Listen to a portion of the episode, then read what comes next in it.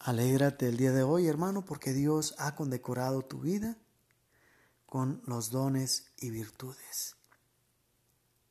Utilízalos en el servicio de los demás para que sea plena esta dicha y felicidad en ti.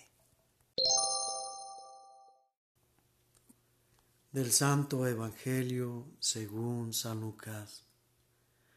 En aquel tiempo, Jesús dijo esta parábola sobre algunos de los que se tenían por justos y despreciaban a los demás.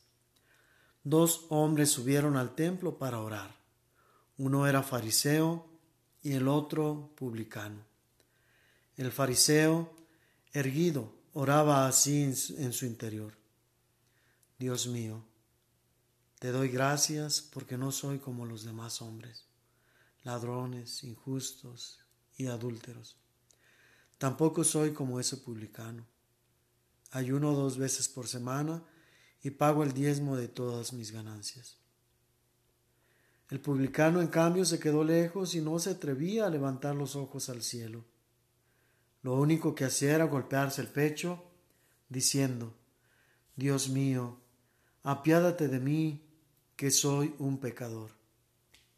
Pues bien, yo les aseguro que éste bajó a su casa justificado y aquel no. Porque todo el que se enaltece será humillado y el que se humilla será enaltecido. Palabra del Señor.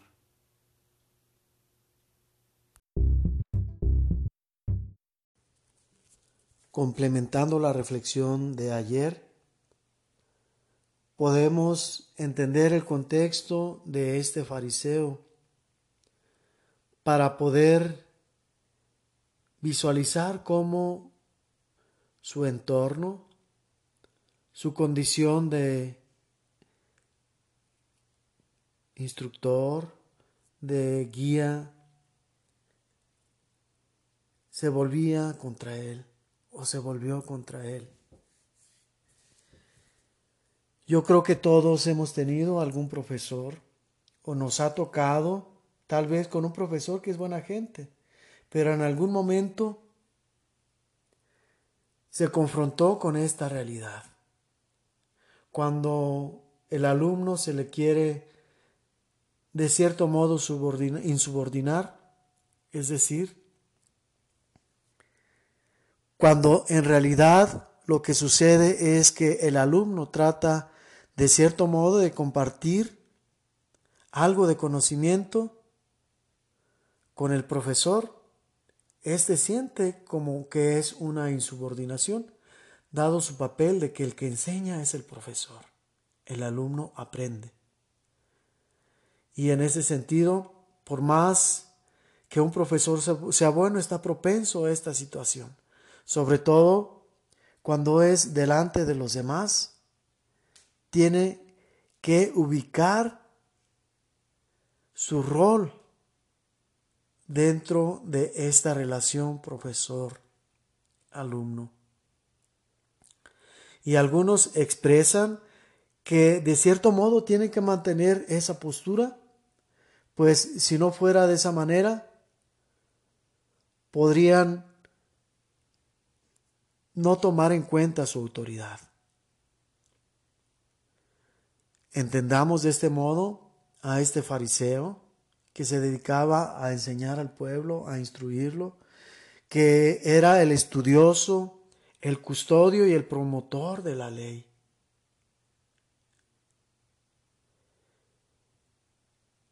Eso sumado a nuestra condición humana que tiene dentro de su naturaleza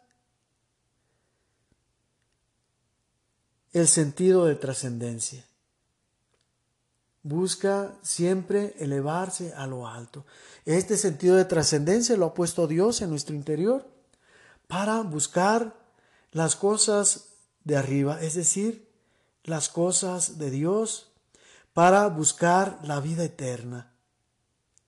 Ciertamente con tantas distracciones en nuestro tiempo, proyectamos ese sentido de trascendencia a este mundo material y nos quedamos únicamente aquí.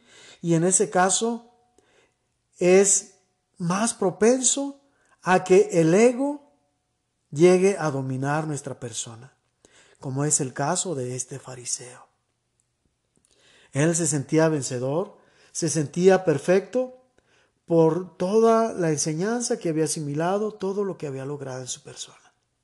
Pero se olvida que todo lo que recibimos, como dice San Pablo, viene de Dios y no del esfuerzo personal. Claro que el esfuerzo personal cuenta porque unida nuestra libertad y voluntad a la perfección de Dios, logramos incluso romper con las limitaciones humanas al participar de la fuerza de Dios que viene y nos asiste cuando lo necesitamos.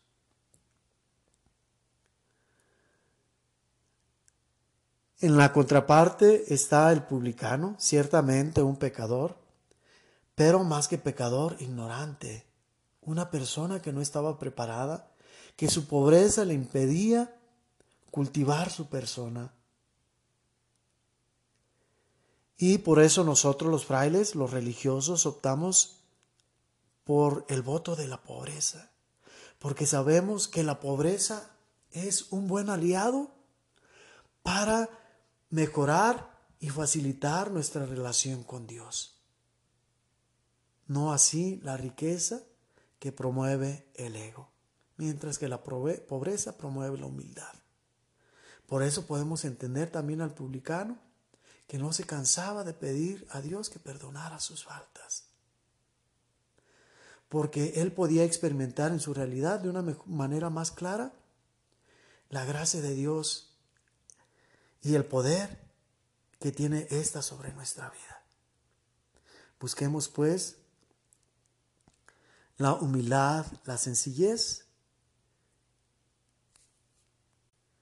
emanciparnos de la arrogancia y de todo lo que contrae el ego para poder ganar en nuestra relación con Dios. Que la vida pues sea una oportunidad para manifestar nuestro sentido de humildad para dar verdaderamente a la comunidad lo que Dios pone en nosotros. El Señor, dador de todos los dones, te bendiga en el nombre del Padre y del Hijo y del Espíritu Santo.